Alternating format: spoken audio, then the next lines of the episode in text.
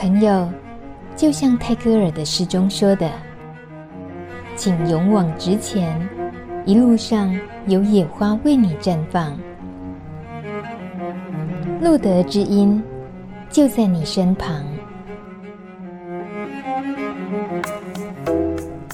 欢迎收听《路德之音》，我是大米。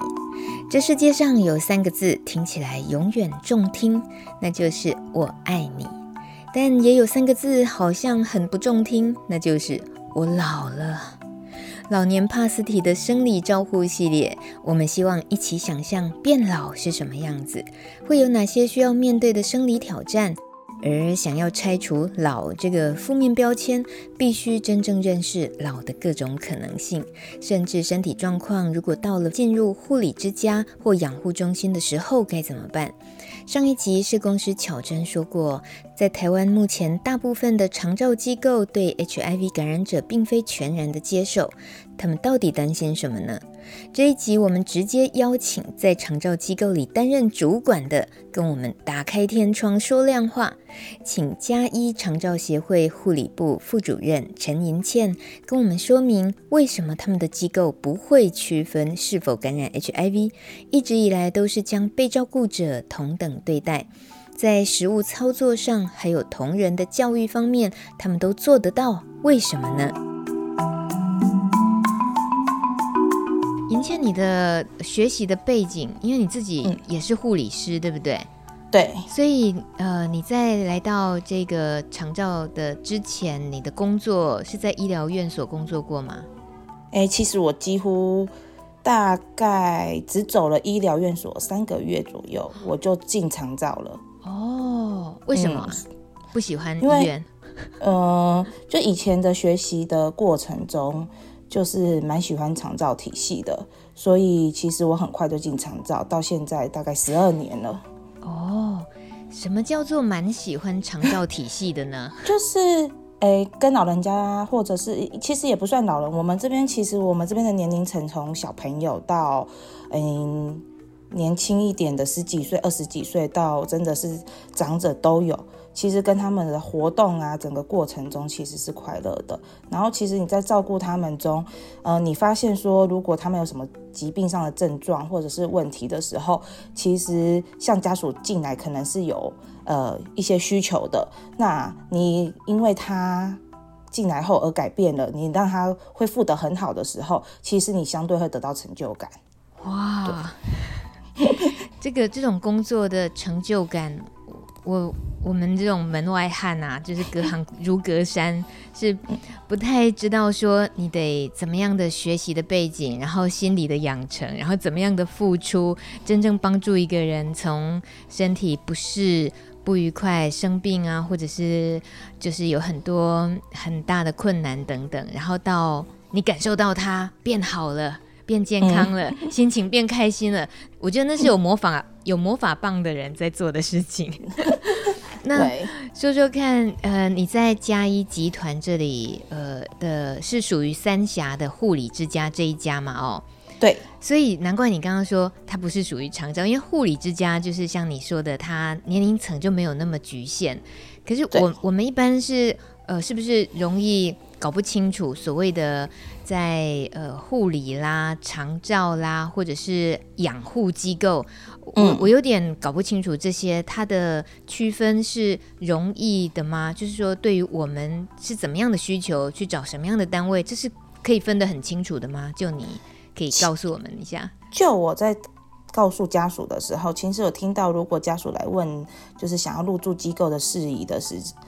我通常就会先去了解他的年龄层，然后身上有没有管路别啊？什么东西？什么管路？管路就是鼻胃管啊、哦、尿管、气切、造口之类等等的。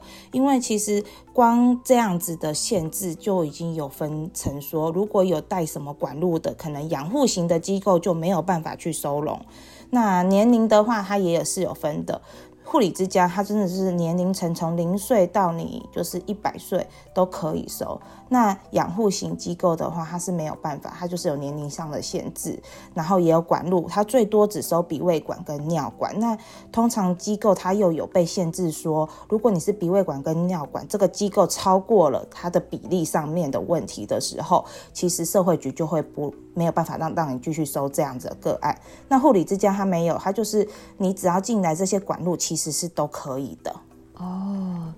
是不是因为呃有政府有社会资源跟没有社会资源的差别啊？其实都有资源。就你入住机构而言，它其实就是已经有分你说，呃，你是什么原因入住的？你有没有身心障碍手册？有没有低收入户？有没有什么福利别？其实他们都可以去申请。补助，嗯，对，所以这样对民众来讲，他要到底最后他要挑的是护理之家这一种，还是挑养护机构？除了已经被分类完之外，但如果我可以什么都不管的话，我就是挑护理之家就好了。有一种很简单的判断是这样吗？可以，但是护理之家相对的费用上面比较高。哦，是这样子哦。好，那你在嘉一集团的这个护理之家已经三年了嘛？嗯，以这里你说光是那个不分年龄，然后不分管路别，嗯，当然我们就可以理解了，是所有的牵涉到各种医疗的，不管轻重等级，你们全部都会面临到，都会照顾到。那呃，我们今天当然就特别想要跟银倩聊聊的是，你已经有在这个机构里面服务过艾滋感染者的经验，嗯。令人非常感动，但事实上，我们真的很希望我们不要再那么样的去感谢说，哦，终于有人要收我们艾滋感染者，我们不应该去那么好像很奢求似的得到这个服务一样。你你的看法呢？你觉得呢？是不是也知道自己真的很特殊？其实对我们机构而言，这个已经有点普遍化，所以我们机构内啊，就以我们的文化来说，我们并不会觉得说，呃，今天收到这样子的个案是很特别的，只是当然就是他不会被特别标签说，呃，这个就是艾滋感染者，可是我们还是会提醒员工要注意的事项。那相对机构而言，就是员工上面其实认同度都是高的。那我觉得就是在整体的照护上面，其实就不会有很大的问题。那我们也不会针对这个，就是很大声去嚷嚷说，哦，他这间房间就是这样，就是这样子的个案，你们要小心，不会。嗯，你光是说你们的认同度是高的这件事情，我们就很想知道怎么办到的。呃，其实就是就我们而言，我们机构而言，其实就是当然你要。收第一个个案的时候，你可能要先去让你的员工知道这些的之前的教育训练。其实他们大部分除了，诶，因为我们有护护理人员嘛，跟照顾服务员。那护理人员一定对这个嗯疾病吗？就是他其实是有，就是这个症候群其实是有一定的了解度的。那当然，照顾服务员就是像有点像一般民众，就是听到就会害怕。那你其实就是要给他们的第一就是教育训练，再就是提供他们就是。充足的安全设备，其实我觉得这个是要让他们先去接受。那接受后，呃，在机构内，其实到后面，其实我们现在推广到现在，你要我回想说，诶，当初如何要他们接受到现在，其实我已经有点真的模糊了。可是因为现在相对的。我们没有特别的去标签他们，嗯，那工作人员其实接受度都很高。嗯、那进来的时候，并没有任何人会有说，哎，怎么又收这样子的个案？不会，嗯，嗯是。那我想要模拟一个场景，请教银倩哦。如果说你有新进的员工进来，嗯、那他就是那个没搞清楚这件事情，就哇，一听到。然后很惊恐，原来他是 HIV 感染者。如果他有一个这样子的反应在你的面前的时候，你会怎么样的应对？其实第一当然就是针对新进员工，我们一样就是还是会有专业人员的培训嘛，建构他的防治防护措施。那再就是你要如何去告诉他说，就是其实是有点聊天式的方式，你为何害怕这个疾病？你认为他在什么情况下你会感染到？那什么原因让你做了什么事情？你诶，举例来说，可能照顾服务员来说好了，因为这是他们最常接触的，他们可能就会要洗澡、喂饭、翻身、换尿布等等，请他们提出在这些的过程中，你们认为有什么原因会让你感染到？就是先去厘清他们对于这个疾病的传染性，然后我们再来讨论后续所谓的呃，到底是否会感染。那他们其实如果其实把这些都解决掉了，那再来就是心理层面的建构。就是如果员工真的很排斥的时候，其实我会相对的要我自己，因为我觉得这是在机构久了，所以你会比较清楚说员工的心理是什么。我们会变成是走的是比较像智商式的，呃，我们一对一的来讨论说，因为有也许可能其他新进员工已经慢慢的降低了这个害怕，那。针对比较害怕的人，或者是这一群人听不懂的，我们可能就是一对一再去做协调，然后让他们咨商，让他们确定说，呃，这个其实你照顾这样子的个案，我知道你铺的在这个风险上，可是如果我们是什么样子的方式，也许你你做足了所有的安全准备，其实你是不会有这样子的呃问题发生的。嗯嗯，对。是。所以那个所谓的充足的准备的话，会是对你们的日常工作来讲，同样的照顾里面会多了很多的负担吗？不会，其实该有的装备我们都会提供给员工。纵使就是这个症候群，其实是当然对机构而言是相对是比较呃特殊的，所以如果员工有要求到他觉得需要。例如护理人员或照照顾服务员，希望说我们得到隔离衣、手套，呃，再来就是可能诶用物是不是要抛弃式的等等的这个，如果机构能提供到的服给他们的做足这些，其实我们都会做。嗯哼嗯哼，对，所以要呃兼顾到病人的，然后还要兼顾到工作者的，所以是蛮不容易的。而且你很可能常常就是顾到了病人，没顾到工作者；顾到工作者，可能又又病人的心理感受或许可能有点受伤，可能到时候咨询的会是双方不同的咨询的方式的哦。对，嗯，这你一定多少都遇过哦。嗯，目前银谦带着一抹小小的苦笑，就是还好啦，因为其实以机构端，我们遇到所谓的。我觉得个案本身其实有些人这样进来的时候就是卧床了，他可能意识啊，整个状态其实其实可能是失智退化，或者是中风后的脑损伤，其实意识没那么清楚。但我们会遇到可能是家属的反应，就是有些家属其实是我觉得这边比较少遇到，就是很平行，就是说呃家属进来就是把他当一般疾病看待的。哦，反而是家属做不到，是不是？对，像我就会遇过，就是我有遇到的，就是那种呃家属来，其实不知道如何刚刚跟你开口说，哎，我的家人得了这个病，嗯、然后其实他们会借由社工或者是出院的准备服务处的小姐，可能就是来帮他们询问床位，然后。自己打电话进来的时候，只会跟你说，可能我家人是某某某，那个哪一个哪一个社工是不是有帮我问过床位？可是他们其实只字不敢去提说，哎，他就是有这个疾病。嗯嗯，对，这个疾病是在一开始要进来的时候就得要表明的嘛。诶，我们通常其实就是就我们机构而言的话，其实我们进来的整个体检中还是有这一项。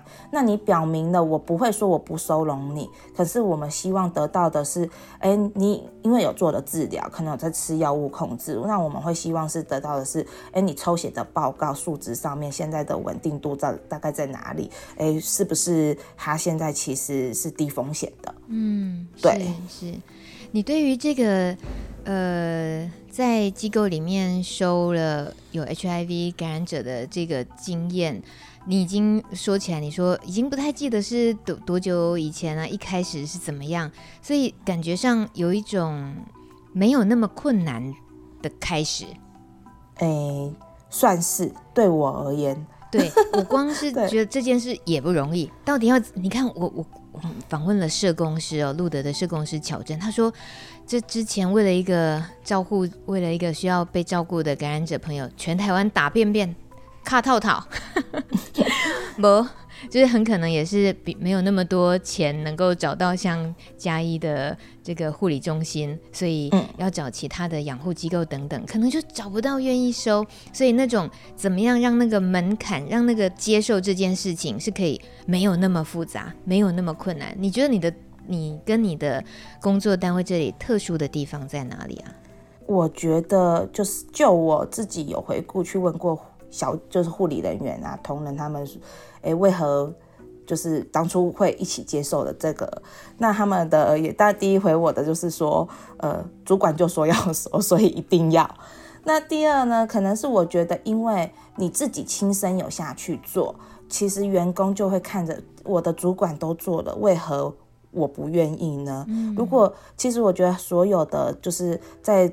面对这样子的个案的时候，不管今天是什么样子的传染性疾病的个案，其实对他们而言，就是你的主管都愿意做了，我觉得很重要。就主管认同到愿意做，自己执行过了，然后也把这些的流程啊，或者是刚刚所谓的装备都告诉了员工，说，哎，其实我都可以给你，那他们会觉得说，嗯、呃，那我放心很多。嗯，是。想到你刚刚节目一开场就说能够看到，呃，住在这里的住民，然后能够开心健健康起来，那就是最大的成就感嘛。那对于是一个 HIV 感染者的这样子的角色，在这里来讲的话，你有什么印象中也深刻的吗？觉得他们因为这里的愿意，因为这里的呃能够。不要那么困难的面对他们的疾病，让他们也可以感受一点像一般被照顾者、一般人的那样子，而而让你有印象深刻的表现吗？其实我们对于这样子的个案，其实他们有点，嗯，我觉得他们。很弱势，所以刚刚提到所谓社工找不到机构，其实我们机构很多就是社工可能协助的，那他有可能是没有家属的，那也有可能是有家属，但是家属不愿意出面处理的都有。那中间会遇到比较感动的事情，其实我们对他们真的就是像一般就是住民一样，就是呃，如果他进来是带着鼻胃管的病人，我们还是希望给他一个呃目标。希望如果当精神医生评估他是可以移除鼻胃管，然后有口进食的，那我们的目标就是这样子的方向。那我们就会希望说，诶，从训练，然后到移除鼻胃管，像我们最近就有这样子的个案，然后让他可以回归正常的去饮食。因为通常其实大家可能就会觉得说啊，竟然如果他是长有有什么管子，或者是竟然是怎么样，我们就让他就是继续这样，不用特别去额外的做太多。可是来到我们机构，其实我们对他们其实相对的一样有一个目标在，我们会去跟医生讨论，然后护理人员啊、营养师一起讨论说，哎，针对这样子的个案，我们是不是可以给他什么样子的服务？那如果说像是可能。他合并是中风的，好了，我们给他期许，也许他有家属或者有另外一半，因为我们之前遇到的是有另外一半的，我们给他期许就是他回归社会，那他可能做的就是，诶、欸，肌力训练啊，然后认知活动这等等的，其实该有的服务他们不会少。嗯，对，嗯，对，听起来就是你们是一个也是对自己的专业非常有自信的。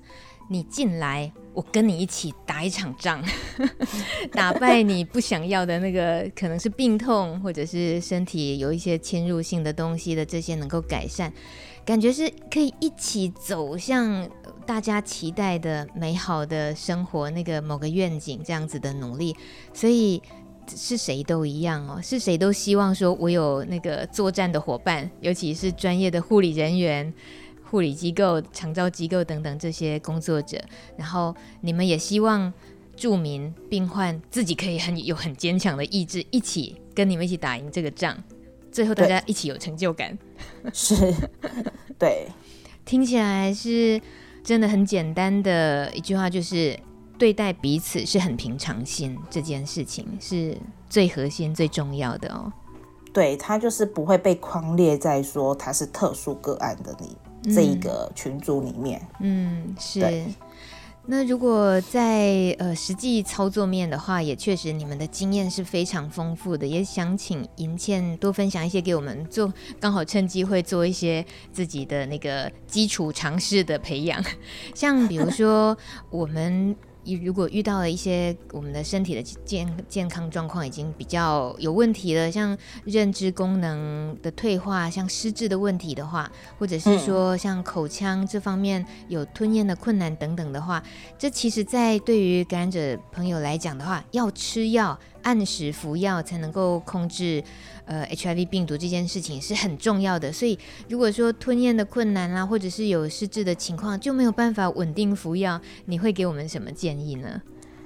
其实，因为来到机构，就是我看到这一个的时候，我心里也是想说，那如果是这样，对我们机构而言，其实真的不困难，是因为我们的主要照顾者是护理人员。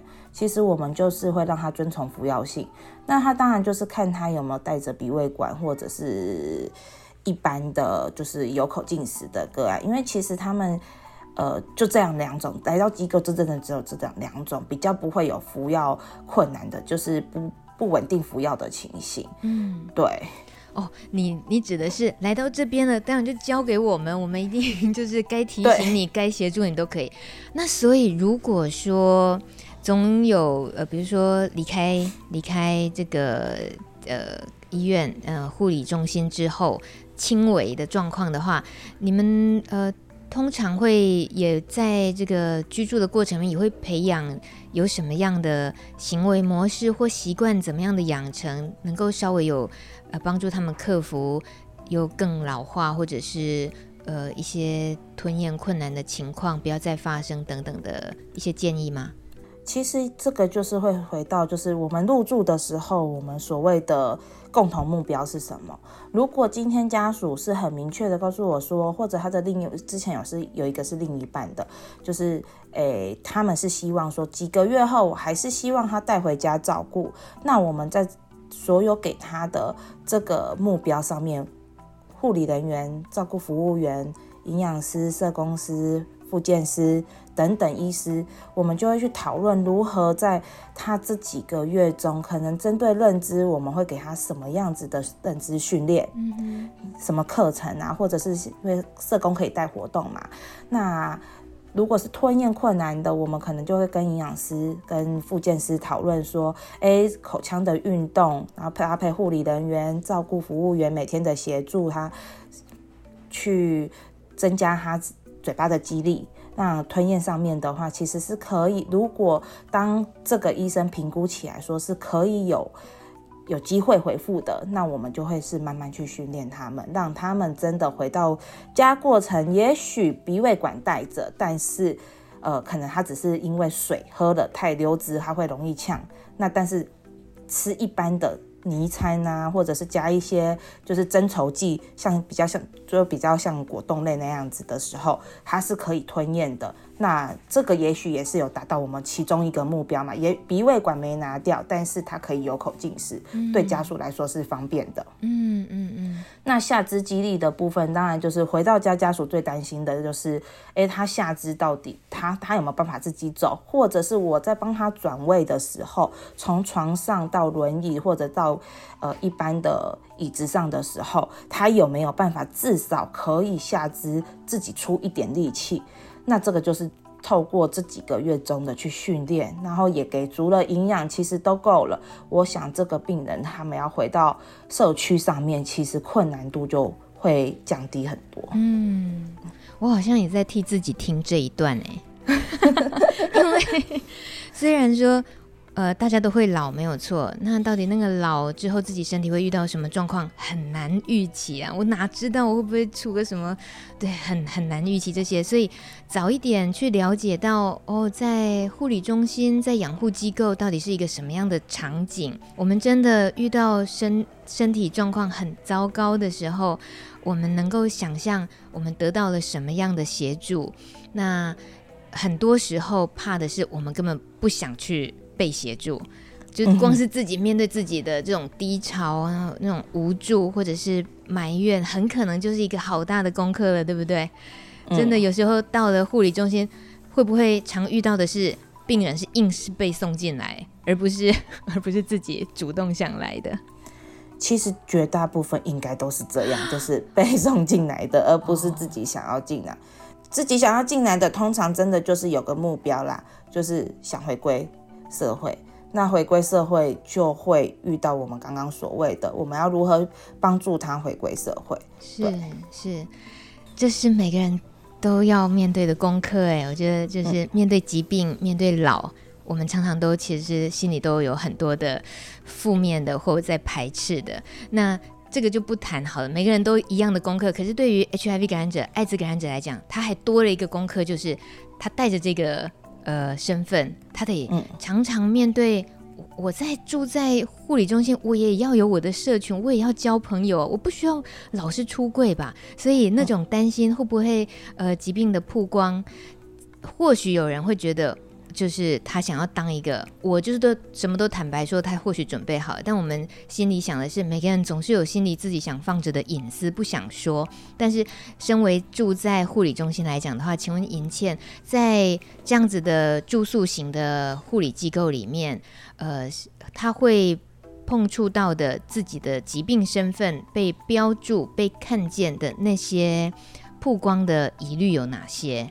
疑虑当然指的是我们不希望，可是它其实还是难免会，就是一定行政流程会出现的。这可以也坦白跟我们说说看吗？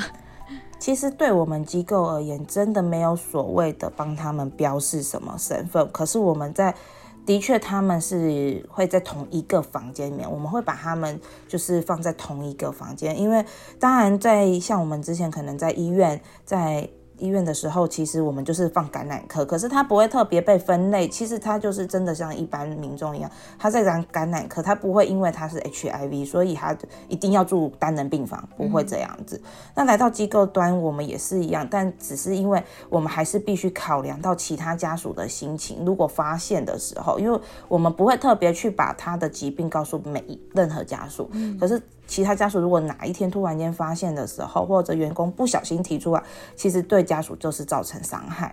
那当然对机构来说，我们的管管管理原则就是放在同一个病室里面，那这是最简单的。那其他的部分，你说外面会不会特别写说有这样子，这是这样子的个案？不会，我们其实没有特别的去标注他们说他们是什么样子的，就是特殊嘛，也没有，嗯嗯就是。那当然，床头上面，因为我们会告诉大家说，哎，他叫什么名字啊？可能疾病别要什么，但是提醒我们，其实主要就是因为这间房间都是一样的个案，所以只是提醒的，再次提醒员工说，哎，这他们就是 HIV 的个案而已。其实，但他的诊断我并不会用的很大，或者是特别不一样去标示说，哎，你们注意要小心哦，没有。嗯嗯，对。那住民之间互相串门子逛逛啊。交流啊，这些都都正常吗？正常啊哈，不会去局限说此区要筛筛检身份什么，不会，不会，不会，不会。嗯、其实只要呃，他们其实因为平常他们说实话来到机构端，他们一般的聊天、共餐什么等等的，其实他们就是吃自己的。就是像医院一样吃自己的餐点嘛，或者聊天，就是在一个公共空间。那其实不会特别去局限说，哎，你因为你是 HIV 个案，你不可以出来，然后你不可以去跟他们聊天，嗯、没有。嗯哼哼哼，对。那我还是想要更挑战银欠一下，就是那你会怎么样跟呃现在正在听节目的？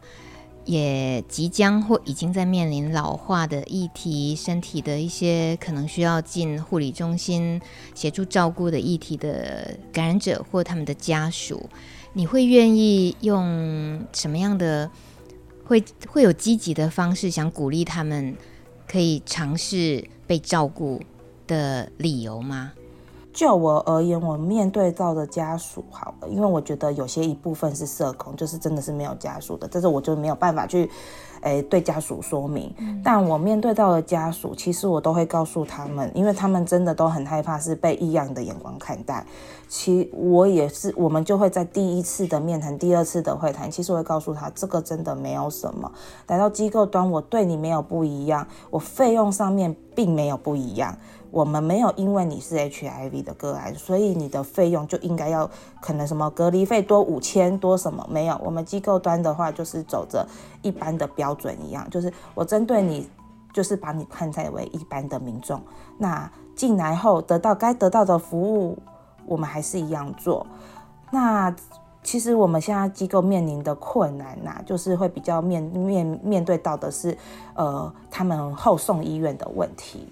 可能在他今天发生了一些状况，呼吸改变，或者是呃发烧啊等等的，其实他的后受因为会对我们在这边是比较负担的。为什么？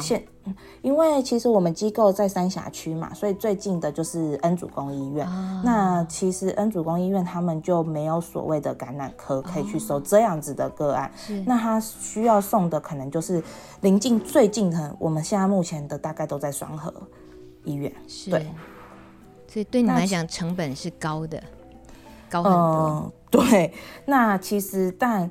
呃，我会在第一次的接触中，我就会告诉他们说，当然我也不知道这样子好不好啦。可是我们会去讨论到未来走走向安宁的部分。那现在的安宁，它不是所谓的你癌症的安宁，就是那种八大非癌。就是你可能合并失智症，合并什么原因，肾脏疾病等等，你可以收治为安宁的角色。那在安宁的过程中，他不是因为我要放弃他，其实有时候我一部分其实在跟家属讨论这件事，是在帮助他们说，如果未来他真的发生了一些可以让我们去控制，用药物控制，不是所谓拿这种特殊药的时候，呃，我们走安宁的话，那医生是可以协助您的，病人也不用这样舟车劳顿去到。这么遥远的地方，那家属的接受度就会是提高很多。说哦，如来到了你们机构，我除了你愿意收治我这样子的个案以外，你们还有另外一个服务叫安宁缓和疗护。嗯、那这个不是就是我们所谓刚刚所谓的，就是我没有放弃他，但因为他在后送单位的确会有困难的时候，如果只是一般疾病，他没有一定一定要去到原本的医院，那我们的这个安宁团队其实他们就可以协助我帮他开。哦这种对，就是一般就是看他当下的状况是什么原因，调整用药这样。嗯，是是是。那 我在最后一个挑战的问题，我说挑战其实也是在挑战我自己的心脏啦。以嘉义长照来讲。副主任陈银倩小姐接受《路的知音》的专访，提到你们是怎么样一视同仁的在照顾这些需要被照顾的人，而当中包括 HIV 感染者。那这同时，你们也是被曝光了，嘉一也出柜了，因为你们照顾了艾滋感染者。所以，当你愿意接受我们的采访的时候，你怎么想这件事情？对于你们的单位？那对于你的上司怎么想的，或你们会不会担心什么事情？其实没有诶、那因为针对为什么，就是其实我之前有提到说，其我之前有看过，我大概有去看过说，现在有收治这样子个案子的单位，其实非常之少。那在就是疾管局的网站上，其实没有我们家，我们并没有去被列入。那当当然，通常会知道我们机构有在收容的，真的就只有社工这个就是一个管道，或者是出院准备服务之前有接触过的以外，其他人是很少，然后也不太会有主动有家属问说，就打电话进来就是问说，哎哎，我有这样子的个案，你可不可以帮我说？没有，嗯，对。所以这个根本都不成问题，因为没遇过特殊的，呃，被被说啊，你们有收这个，所以我怎样？我要退房吗？还是哦，我本来想来，所以我不来了，没有这方面的担忧。目前其实都没有。那当然，家属之间到底有没有人知道说机构？因为我们真的不会去宣传，说我就是要收这样个案，这又没有什么，我们不会去宣传。可是目前为止，真的没有家属因为这样而不入住的。嗯，只是说就是对这一块，像嗯这样子的个案，其实就会变成他们呃，我们机构当然能。让大家知道会更好，因为其实真的很少机构在收。然后其实有时候社工也是误打误，有些社工是误打误撞到问到我们的，嗯、那我们也都说说哦有有收，或者是认识的，他们互相就是彼此介绍说，哎这家机构有在收容，不然其实没有什么人知道。嗯，对。我听银茜这样说，真的是 我自己又难过，然后又开心。难过的是从我嘴巴说出说啊，会有人要这样子退房吗？我竟然要说出这种话，那表示在感染者的身上又刺了一刀的感觉啊！怎么了吗？我去那里被照顾，就有人不能够被照顾吗？对，这是这是很难过、很难受的。可是你的回答里面又让我觉得是值得开心的，就是至少目前没有发生，但我们。坚决，绝对希望说，所有不管是什么样的身份，在这个机构里面，不管是一个最简单的工作者，只是在厨房工作啦，或者是医生、护理人员等等的每一个角色，他们都可以大家一视同仁，只是在面对疾病，而不是在面对那个人上面你贴了什么标签、什么的污名在他身上。同样是呃这样的工作者的角色啊，银倩，你是在长照里面呃是主管阶级，同样给同行的话，你愿意帮我们喊话一下吗？让我们可以有多一点资源可以运用。可是对你来讲，等于是哈，我要找别人来跟我一起抢生意吗？我知道银倩你不会在意这个事情的。嗯，其实是不会，真的，因为对于同行，我们其实我还是希望就是大家是可以接受的。其实从主管到就是主管自己。到员工本身，然后到下面的一些，不管是厨房啊，或者是打扫清洁员，我们都希望说你们是一视同仁的，因为这个疾病真的没什么。那来到机构端的照护上，它并没有不一样，就是大家如果有就是愿意的话，就是一起参与加入，就是照顾的行列。嗯嗯，对，你是一个对照护有热情的人呢，我真的是很 很佩服这样子的那个工作专业。啊、那好，真的是最后了。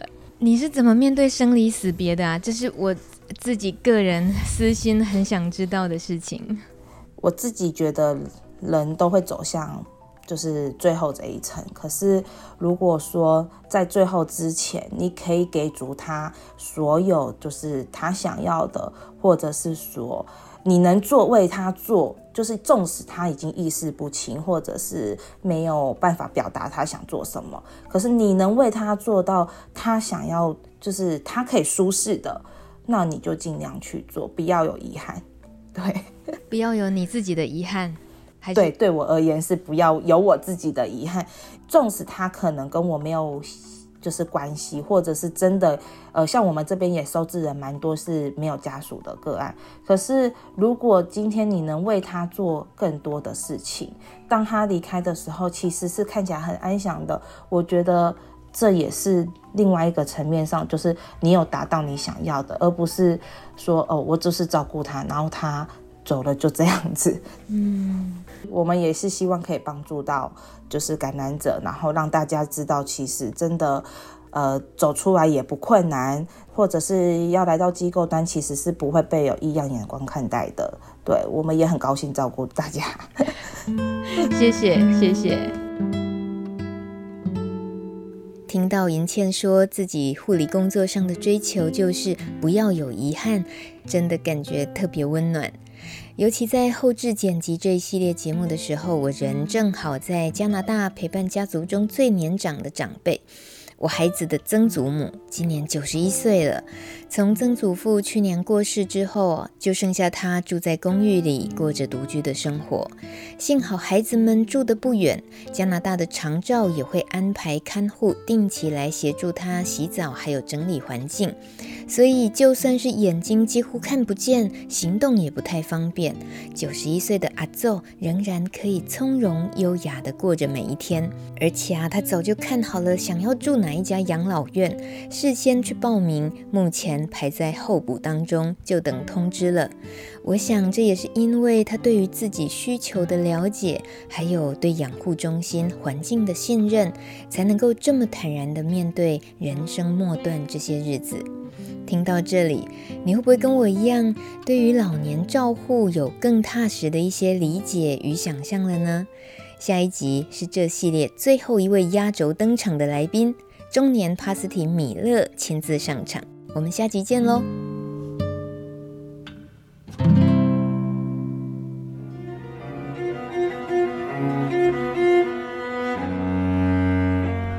本节目由路德协会制作播出。